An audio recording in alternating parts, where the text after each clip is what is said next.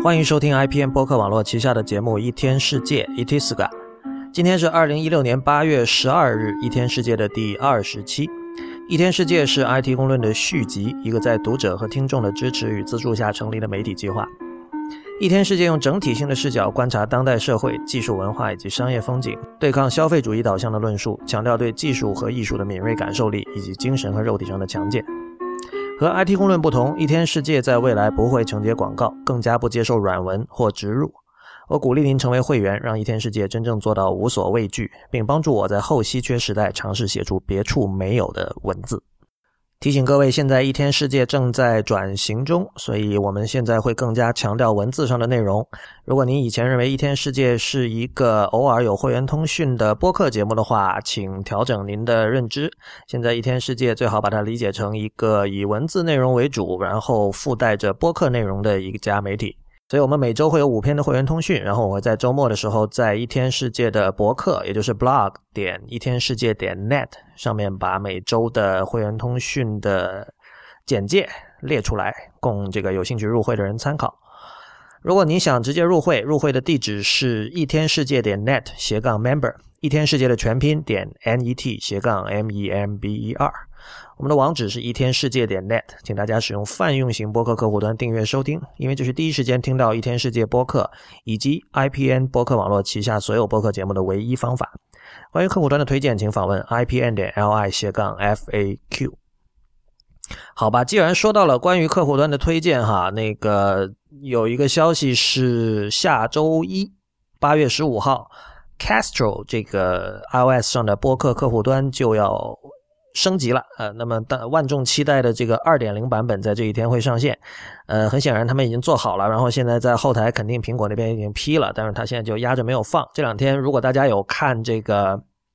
Castro 的开发者，就是那家公司叫 SuperTop，他们在 Twitter 上进行正在进行一系列的这个推广活动，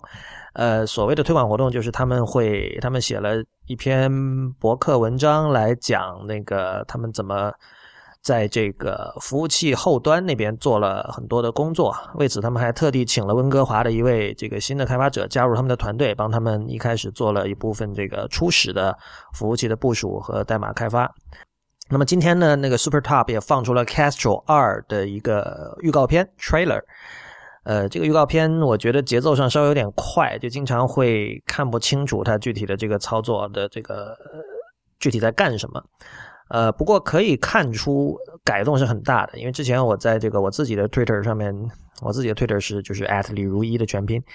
我发了这个消息，然后有人就说这个很好奇，像这样一个 App 还能够怎样演化？呃，可以看得出他们做了那么久哈，而且那个中间还是怎么说命运多舛，因为在今年 WWDC 的时候，其中一位开发者爱尔兰的那个 Ocean Prenderville，他在。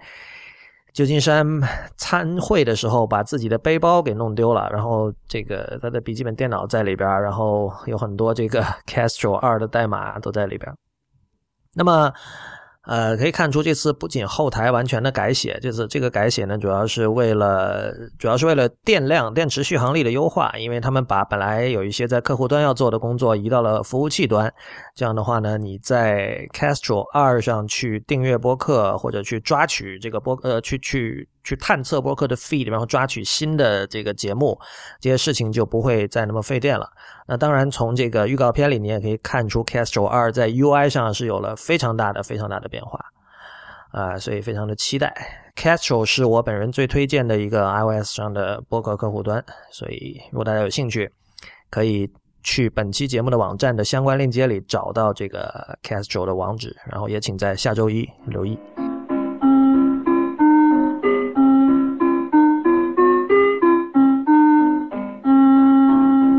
另外，这个上期播出之后，有很多朋友来信啊，这一点是我的疏忽，我没有，嗯，没有搞清楚在 iOS 十里面的设定的这个 accessibility，就是辅助选项里面是可以设置，呃，不需要把 home 实体 home 键按下就可以解锁，就是还像 iOS 九时代那样，把手手指放上去，然后读取指纹，然后就解锁，是可以做这样一个设定，但是默认的仍然是要按下实体按键才解锁。呃，谢谢大家的来信。另外，那个我也看到了网上的消息哈，就是现在基本是已经确定了，我觉得这个小道消息应该是靠谱的，就是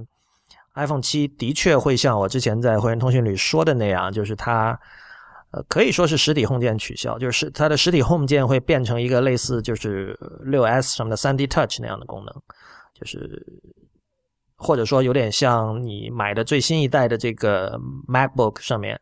呃的那个触摸屏的那个功能，就是事实上你按下去，它用软件模拟了一次这个力反馈，而你并没有实际的按下什么键。这样的话呢，以前开那个 Assistive Touch 的人应该放心了，就是这样的一个设计，显然进一步减少了 iPhone 上的这个运动部件，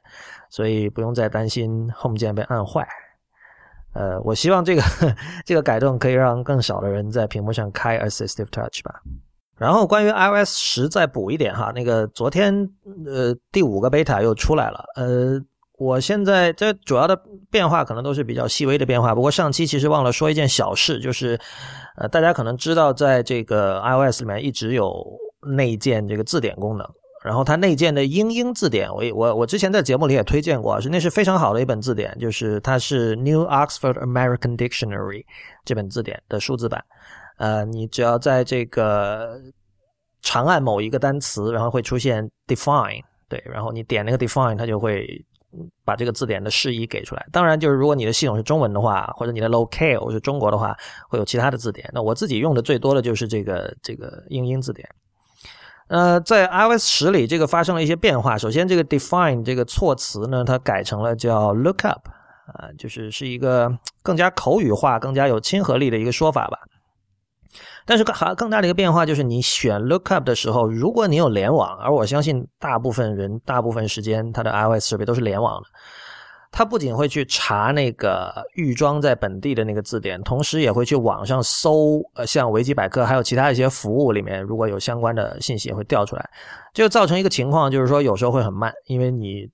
你并不一定处在网络状况很好的情况下，这一点我觉得是比较至少。对我的使用来说是比较苦恼的。很多时候，我只是想知道这个词什么意思，我只是想看 New Oxford American Dictionary 的解释。对，但是如果我要我想让它尽快的出现的话，唯一的办法就是，比如说迅速的开飞行模式在关上，这显然是一件很烦的事情。所以，我我觉得，我觉得在这一点上，其实苹果做了一个很像 Google 会做的事情，就是 Google 的很多设计，呃，一直给你的感觉是它假定所有的人都有非常好的网络条件。呃，某种程度上说，苹果也是吧，但是这个有一点，呃，稍稍有一点 California centric，就是 如果你并不是生活在一个这样的一个科技港，或者一个就是科技业非常集中，人们对科技的认知非常完善，呃，基础设施也相对比较好的一个区域的话，可能这样的一个设计就会给你带来一些困扰。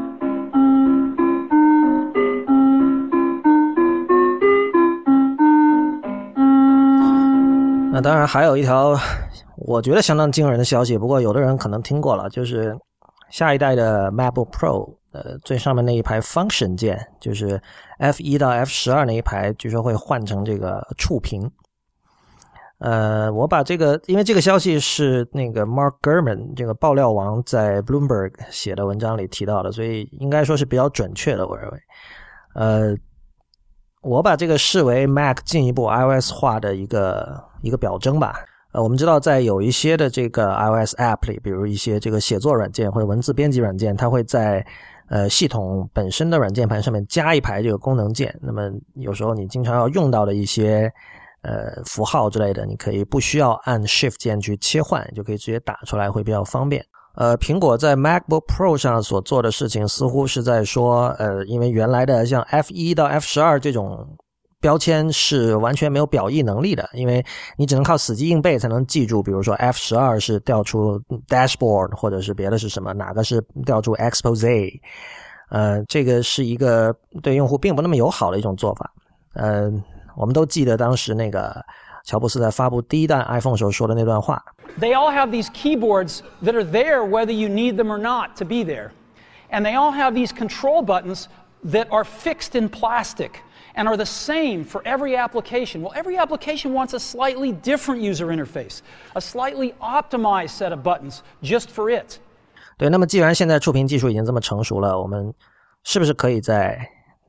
传统的笔记本电脑上也用类似的这 这个做法。我想苹果的设计者应该是这么想的。换言之，这个变成了触屏之后，呃，会根据你所使用的软件的不同， 呃，这个快捷键和各种功能键会进行不同的调整。比如说，在 iTunes 里，很可能这个触屏就会变成这个下一首、上一首，或者这个音量大小的变化这些调整的这个功能。呃，如果在一个，比如在 Pages 或者在 Text Edit 里面，可能上面这一排键就会变成一些和文本处理相关的一些功能。至于具体会是什么样的状况，我觉得现在还不好说，因为对于我们习惯于用这些键的人，已经形成了很强的肌肉记忆。在它变成触屏之后，可能我们又要经历新一番的学习。呃，但是对于本来就不会去用这一排键的人，或许就是另一回事了。但是对于本来就没有在用这一排功能键的人，嗯，他之所以没有在用，很可能也是因为他懒得去记，呃，哪个键对应的是什么功能。所以或许。这个这种新的做法对他们来说是有好处的，呃，当然，另外一点就是说这个盲打的问题，因为这个由于之前的这个键的功能是固定的，我们可以就是习惯了之后可以不需要看键盘就去打。但是如果说呃它是一个触屏，而且会根据不同的软件进行不同的变化，那是否意味着我们要对每一个软件形成分别的一套肌肉记忆呢？呃，这些都是到时候有待观察的事情。呃，这些笔记本电脑在今年的下半年，有可能是十月、十一月就才会开始发售，所以我们拭目以待。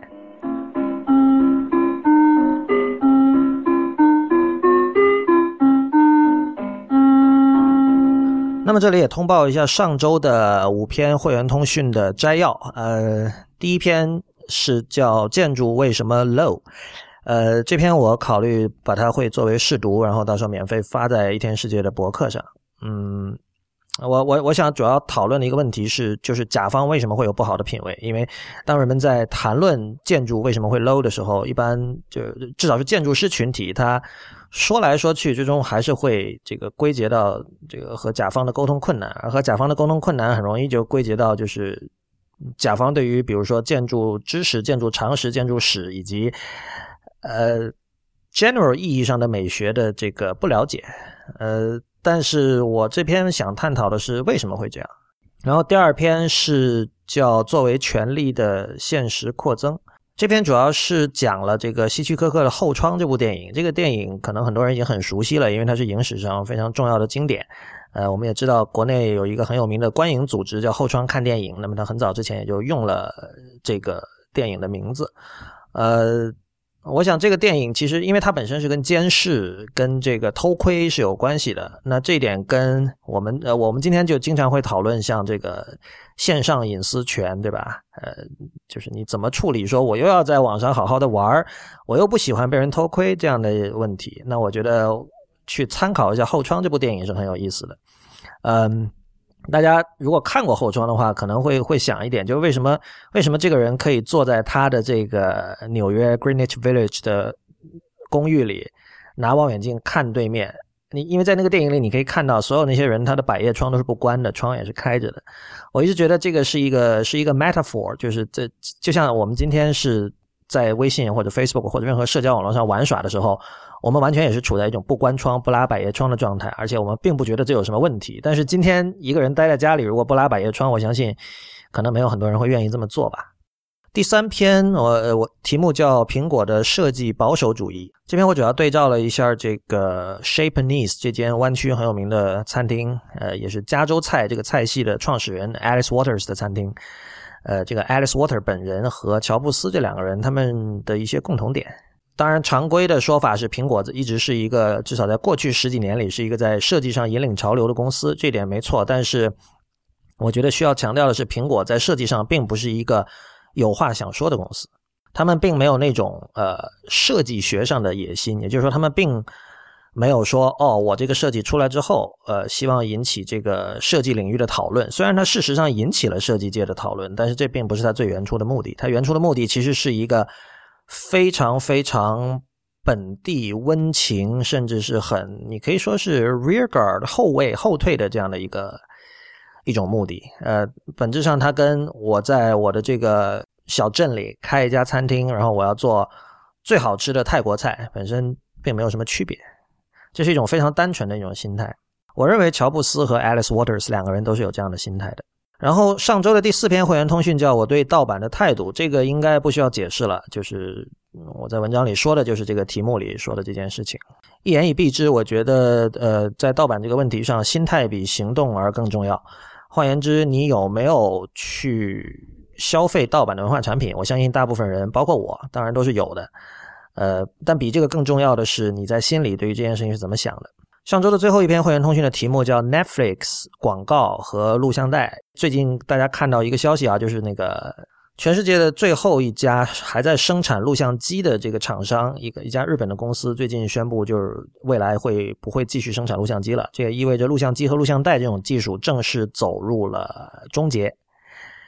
那么我们可以回想一下，录像机在当年是用来干什么的？其中很重要的一点就是说我录下电视节目。录下电视节目除了可以做到所谓的 time shift，也就是我可以在任何我想看的时候看，不需要就着那个电视台的播出时间来看。除此之外，还有一个很重要的功能就是跳广告，因为录像机有快进功能。那么我们遇到广告的时候就可以摁快进跳过去。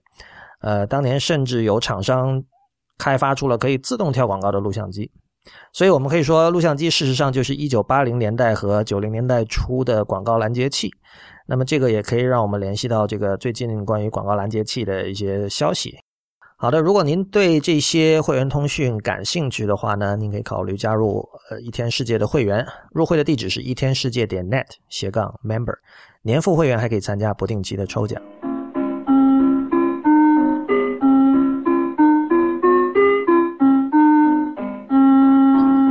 后这里读一篇呃听众的反馈哈，一位姓任的朋友，呃，他的反馈是跟我在上一期播客节目里提到的关于那个 Airbnb 在各地的这个房间都变得越来越相像这一点。呃，他提到了，就是我说的那个《The Verge》那篇文章里的有一句话，是说，Like Schwartzman's copycat cafes, its aesthetics arises from tens of thousands of people making the same independent decisions rather than a corporate mandate。就是说，呃，这些这个看上去很同质化的，在美学上很同质化的房间呢，它其实并不是由一家这个大企业由上到下的来规定说你们都要设计成这个样子。它其实是因为我们知道这个 Airbnb 的房东分布于世界各地，他们的这个种族、年龄、还有生活习惯、历史背景什么都不一样嘛。他们每个人都在做自己的决定，都是独立在做，但是最终仍然呈现出一种美学上同质化的局面。然后这位姓任的朋友继续说，接下来我读一下他的反馈。他说：“这不由让我想起《攻壳机动队》TV 版第一季和第二季里花大量篇幅讨论 standalone complex 的现象。我觉得这种具备明确中心思想的去中心化分布式行为会在未来具有越来越大的影响力，因为互联网扮演的超级信息放大器这个角色的戏份会越来越重。”信息内容、信息内容的传播速度和信息内容传播速度的加速度将会变得同等重要。另外，我刚好得知 Airbnb 的 Samara Studio 跟长谷川豪合作，在奈良做的那个屋子，其实是东京一个叫 House Vision 的展览的一部分。现在去奈良是找不到这个屋子的，在东京展完以后，它才会被原样运到奈良去。House Vision 是原研哉和魏延武做的一个针对未来居住进行思考的展览，今年是第二届。今年的主题叫 Co-Dividual，副标题是 Split and Connect, Separate and Come Together。也许是碰巧，这主题看起来十足就像是要讨论 Standalone Complex。展期一直延续到八月二十八日，如有机会可以去看看。感谢这位听众朋友的补充哈。我们这次重点谈谈什么呢？我们想谈的是一件是一个很大的话题，呃，这个话题可能跟 IPN 旗下的很多节目，比如说选美，或者是这个流行通信，或者等等等等很多节目都会隐隐约约的有一些关系。昨天我在一天世界的博客上写了一篇可能很多人觉得比较奇葩的文章。简单来说，我之前在看电影的时候，因为开场之前我在用 iPad 看一本小说，然后那本小说我在 iBooks 里看。大家可能知道，这个 EPUB 格式是可以做竖排的书的。然后目前好像对此支持的比较好的就是 iBooks。具体是什么书不太重要了，但是我看看着看着呢，是一本中文书，日本小说的这个中文中译版。然后我看着看着，过一会儿，在我左边和我隔了两个座位的有一个人。一个黑人大叔，然后他就就把头探出来问我，他说你在看什么？我就说啊，我说这是一个小说什么的，中文小说什么的。洋人看到这个满屏幕都是汉字的时候，他会很很惊讶嘛，就是他会说啊，你这也看得懂啊？就是 Chinese character，他觉得哇，居然有人能看懂。这个当然没什么意思了，这个就是不是很有趣，只不过是少见多怪。但是他接着他又说，他说我注意到你这个是从上到下排的，因为那是一本竖排的电子书嘛。然后大家可以想象一下，在这种情况下，其实我有两个选择了。呃，首先我不是一个怕麻烦的人，很多人可能遇到这种情况就觉得解释起来很麻烦，就就不解释了。但是，呃，我想了一下，我觉得就我不是因为麻烦而不解释，我是故意对他说了一个谎。呃，我就跟他说，对，就是是的，说这个我就说 right to left 啊，呃，我就说 right to left up to bottom。呃，当然，就是你试想一下，如果你是这位大叔的话，你听了以后，你会会产生一个印象，就是说中国人都是这么看书的。但我们都知道，事实上显然不是。就是呃，在台湾和香港有很多这个小说类的读物，还是仍然是竖排的，这没错。但大部分的有相当或者说有相当多的非虚构的书都是横排的。而在中国大陆呢，除了少量这个特殊的这个。种类的书，比如说各种古籍出版社和中华书局出版的古籍，呃，以及某一些特殊的人物出的书，比如白先勇出的关于昆曲的书，是采用竖排的。以外，大部分的无论是虚构还是非虚构的作品，都是横排的。呃，换言之，我给这位美国大叔产生了一个这个错误的印象。那么试想一下，如果他之后跟别人就是闲聊的时候说到这件事情，他可能会说。哎，你们不知道，中国中国人到现在还是竖排的哦，还是从上到下读的哦。嗯，但是如果跟他说话的人是一个中国通，或者是一个在中国生活过的人，或者干脆就是个中国人的话，就会觉得，在他们眼中，这个大叔看起来就会像一个卡死在过去某个年代的人一样。就是什么意思？你还生活在一九四九年以前吗？你还生活在，对吧？你还不止吧？你还生活在七十年代、六十年代吗？就会觉得这个人很奇怪。这里当然有一个问题，就是随着这个在外的中国人越来越多，以及这个在外中国人的整个的，我们就直接说，就经济实力上跟是前辈们跟以前出国的中国人有了一个比较大的区别。呃，随着这些发展呢，有越来越越来越多的人也在考虑说，我们究竟应该向外投射出一个什么样的形象？比如说，所谓我是中国人究竟是什么意思？呃，或者说我，比如说，谢谢，我相信很多我们的听众也是创作者了，不管你是写程序的，还是你是插画师，还是你是作曲家，还是你是小说家都好。呃，嗯，比如说我们看到这个《三体》被翻译成了英文版，然后在国国际上获得了奖项，那么有时候你就会考虑这种问题，就是比如说我作为一个中国的科幻小说家，这意味着什么？呃，或者说。一本中国的科幻小说究竟应该传递出什么样的东西？那《三体》显然对于这个中国的读者来说，我觉得是这是一个非常契合的一种创作和阅读的一种一种模式。你可以说这本小说就是写给中国人看的，但接下来我们要思考的是，比如说为什么他能在国外获奖，或者说这种呃，首先我想强调的一点就是说，我们不能拥有那种就是。他在国外获不获奖完全无所谓，谁谁在乎这种这样的一种态度？因为这个，呃，你你作为一个创作者的角度来说，你当然可以持这样的立场。但是，我觉得我们如果如果我们的目的是想把，呃，世界上的各种事情搞清楚是怎么回事的话，我觉得你你得思考这个问题，对吧？而且很显然，现在这个《三体》已经成了这个英文世界的人想到中国科幻小说的时候，很可能会想到的第一件事情。这也意味着另外一点，就是说，如果你本人是一个在中国的写科幻小说的人，你愿不愿意这样被代表？就是比如说，你你跑到美国参加一个科幻小说的一个会议或者什么之类的，然后所有人都跟你提《三体》，你你会是什么样的态度？你会不会觉得你会觉得很自豪呢？还是你会觉得哎有点不对啊？其实我不太喜欢那个东西啊，或者说我写东西跟那个不一样啊？还是说中国的科幻小说其实是很多面的？你不能用对吧？不能用一本书来代表所有，这都有可能。呃，我拿《三体》举例，只不过是因为这是比较可能大家比较容易理解啊。但事实上，我并没有看过《三体》，所以我不想对这个问题多说什么。呃，但我想说的是，就是在刚才电影院里发生那件例子，我为什么要这么做？因为我当然知道我的这种做法会给这位大叔造成一种对中国的错误的想象。很可能，事实上，你这个人他会选择，他会隔着中间两个人还要问我这个事情。很可能说明他平时就想象过这件事情，他可能对于中国的兴趣比一般的美国人要高一点，呃，但是并没有高到让他会去学习中文的程度。诸如此类的吧。那么显然他对中国会有自己的想象，这种想象有可能是过于浪漫化的，有可能是非常脸谱化的，呃，是 stereotypical 的，呃，有可能是会让这个生活在中国人觉得很荒唐，或者说不高兴，甚至会觉得愤怒的，这都有可能。那么从这个立场上说，你可以说我的行为助长了他的这种想象。呃，在文化批评语境上有一个词叫所谓的他者。那么我的行为其实是帮助了他者对中国进行错误的想象。呃，但正如我在那篇博客文章里说的，我并不介意这样的一种错误想象。这里可能想向大家介绍的是这个 Martin Denny 和。YMO 也就是 Yellow Magic Orchestra 这两个音乐人，呃，后者可能大家很熟悉，因为就是他的三个成员，其中之一是坂本龙一，呃，另外两位成员细野晴臣和高桥幸宏，在日后的几十年里，呃，在国际名声上远远不如坂本龙一，呃，这个很大程度上是因为坂本龙一的电影配乐生涯，呃，为他赢得了国际声誉。因为他给这个贝托鲁奇一九八七年的电影《末代皇帝》做的配乐，获得了当年的这个奥斯卡最佳配乐奖。那当然，本身这个电影也是当年的最佳电影、呃最佳导演，还有最佳摄影，一共拿了很多项这个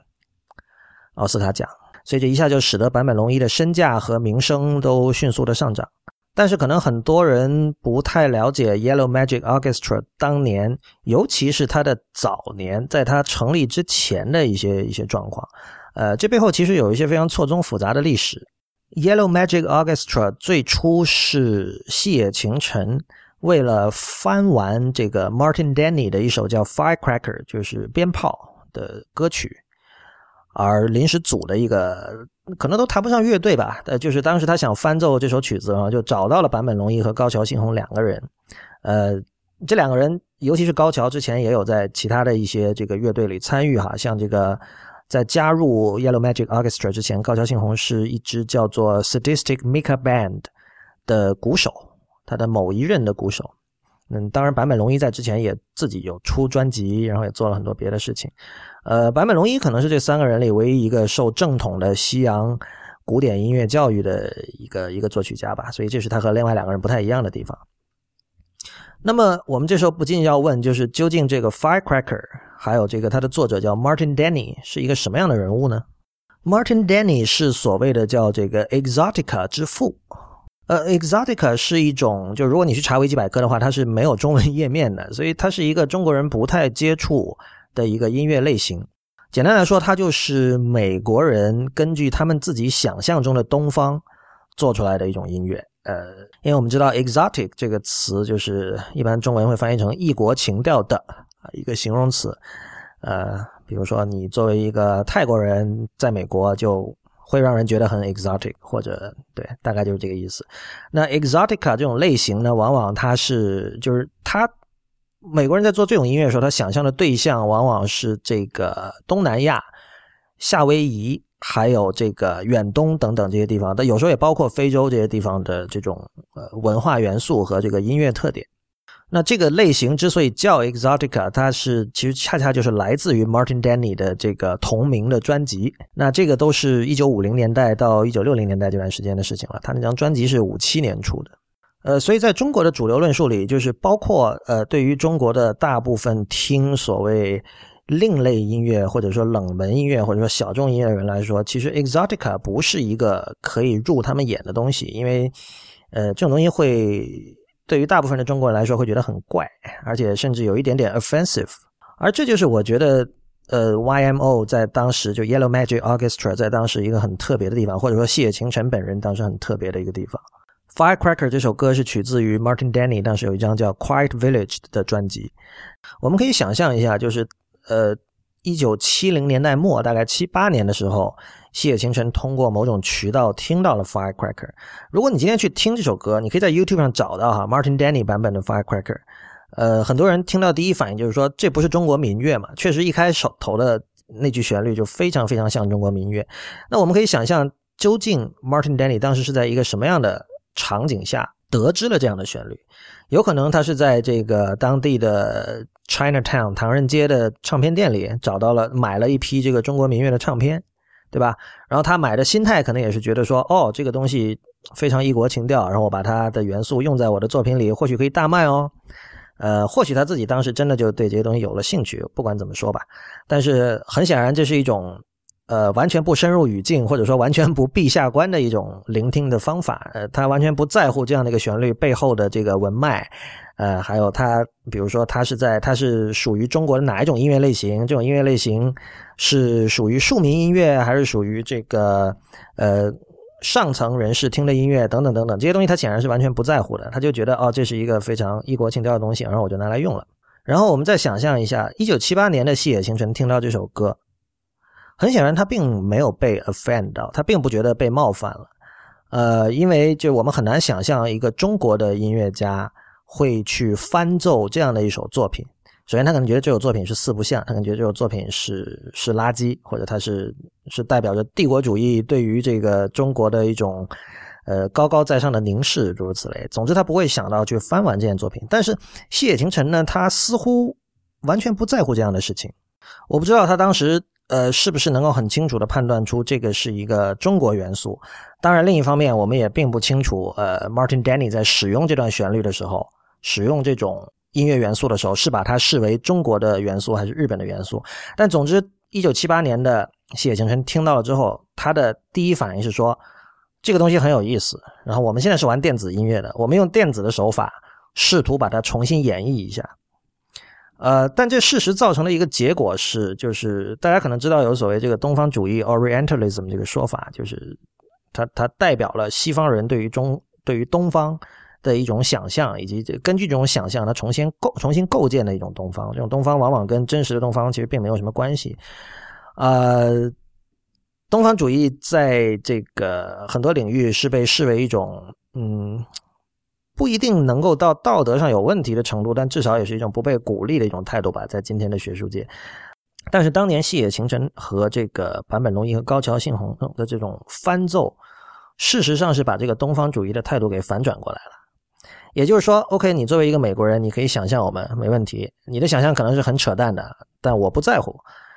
我们现在是玩，我们是我我们是正统的东方人，对吧？然后我们用我们的方法，然后我们现在是玩电子音乐的，我们就用我们的语言，我们的音乐语言就是电子音乐，来重新演绎你这个美国人对我们的想象，通的通过对我们的想象做出来的音乐。这一点，你如果去看 YMO 的维基百科页面的话，你会看到有明确说出来。但是很有趣的是，这句话的背后加了一个 citation needed，就是说，因为大家可能知道，维基百科是不鼓励做所谓的原创研究的，就是他希望你说的每一句话，尤其是你提到的观点，都是有出处的。这个出处会用这个脚注的方式在下面列出来，不然的话，这很可能就代表的是一个。匿名的网友自己做的研究，这个研究当然很可能是是有价值的，但是在这样一个公共的这个知识平台上，你就你去判断它的这个成本太高了，所以它更多是希望你去引述、去归纳已经有的、已经被认可的研究的说法。呃，这句话是这么说的，他说：“这个他说 YMO 其实本来只是一个一次性的在录音室里的组合，没有打算要成为这个正式的一直做下去的一个乐队。”那么，细野晴臣当时找了另外两位来录这首《Firecracker》这首歌，然后他说：“The idea was to produce an album fusing Orientalist exotica with modern electronics as a subversion of Orientalism and exoticization, While exploring similar themes such as Asianness。”就是说，他一方面想把这种呃美式的东方主义的 exotica 音乐。和现代的这个电子音乐结合，然后这种结合的目的呢，其实是去颠覆这种东方主义的想象，并且颠覆呃美国人的对于东方的这种这个异国情调式的，就是把东方异国情调的这样的一种一种行为，把这种东西给颠覆掉。同时呢，也可以探索，就是所谓 Asianness，就是说我们作为亚洲人究竟是意味着什么，究竟是什么意思，对吧？我每次想到这个事件的时候，我都觉得非常的、非常的新鲜，就是有一种 refreshed 的感觉。同时，我也感觉到一种自由，呃，就是你不需要去考虑各种民族上的包袱，你不需要考虑殖民主义的包袱，你不需要考虑帝国主义的包袱，你可以非常无差别的、呃，不带分别心的去看待各种各样的文化元素，哪怕这种文化元素是是一种错误的读解，是一种误读。这个当然也可以结合到我之前在会员通讯里提过的，呃，Bjork 当年刚到美国的时候接受那个 Conan O'Brien 的采访，然后他上面说了一句话。Oh, it's it's a lot of sort of isolated people who actually know how to control control and operate electricity, but um, but they, they don't. But good music comes from that situation. Yeah, and they kind of isolated and then kind of listen. They sneak and listen to American radio, and they kind of like get sort of what's going on in Europe as well. Right. And then they kind of like misunderstand it in a very beautiful way. Oh, that's.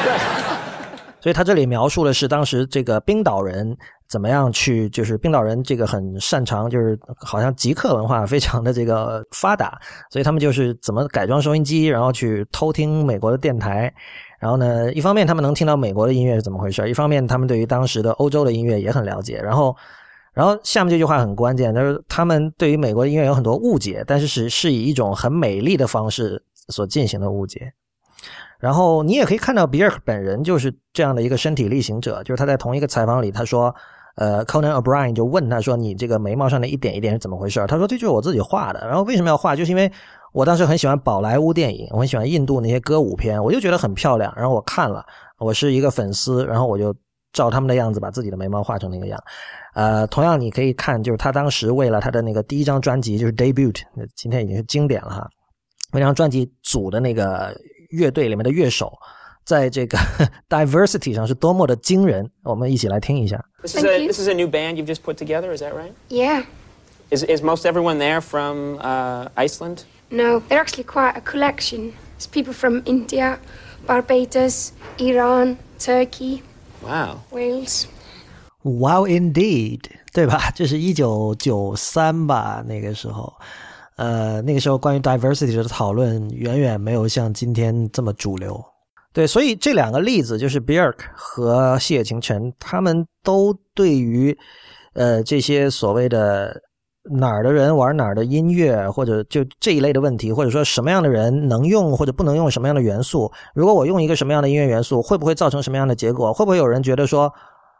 呃，你在你在背后有更大的 agenda，或者说你是意味着传递什么什么样的信息，然后会不会这会让我遭到误解？对于这些事情，他们是完全不在乎的。我想内心深处，他们一定是知道误解永远是会存在的，而这个误解其实以在艺术面前其实是无关紧要的。当然，听完这个故事，大家也可以去听一下这个 YMO 版的，也是电子版的 Firecracker。呃，可以看出是跟当时是完全不一样。相信大家可以听出和 Martin Denny 原版的巨大的区别。之后的事情当然就是历史了。YMO 在接下来这个演在美国，很快就在美国呃洛杉矶还有等地进行巡演，然后等于说风靡美国人。呃，同时也有也创作出了一系列我们今天都耳熟能详的名曲，比如说《东风》。比如说中国女人，比如说像 Behind the Mask，呃，我们也会发现，在日后的几十年里，美国的流行音乐界也一直有人试图重新的把 YMO 的音乐进行采样或者再演绎。比如说 Jennifer Lopez 的一首歌叫 I'm Real，就采样了这个 Firecracker 里面的旋律，而甚至这个 Michael Jackson 曾经还想翻唱 YMO 这个在西方最有名的歌，就是 Behind the Mask。我不知道大家怎么看这件事情。我觉得 YMO 在西方之所以这样有这样的认受度，应该说 YMO 在西方和日本本土都有这样的认受度和受欢迎程度，其实是跟细野晴臣在七十年代末对于 Martin Denny 的 Firecracker 的态度是分不开的。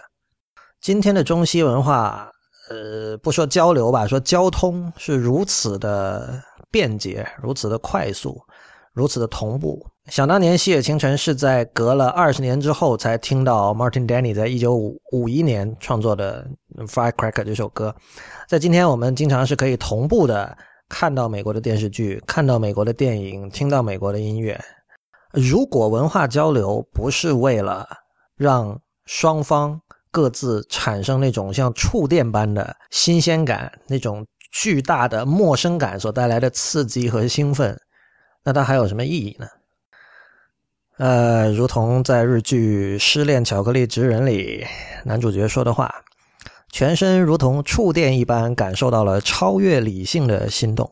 我想这也是文化交流最终极的目的吧。感谢大家收听第二十期的一天世界 Itiska。一天世界是 IT 公论的续集，一个在读者和听众的支持和资助下成立的媒体计划。如果你喜欢我们的节目，请成为我们的会员。入会地址是一天世界点 net 斜杠 member，一天世界点 net 斜杠 m e m b e r。欢迎您在社交网络关注我们，我们在新浪微博叫 at 一天世界四个汉字 i p n，在 Twitter 和 Instagram 都是叫一天世界的全拼 i p n。另外，也不要忘记访问一天世界的博客，博客的地址是 blog 点一天世界点 net。同时，也欢迎您收听 IPN 博客网络旗下的其他精彩节目：时尚怪物、无次元、High Story、太医来了、流行通信、硬影像、风投圈、博物志、陛下观、内核恐慌、选美以及未知道。我们下周再见。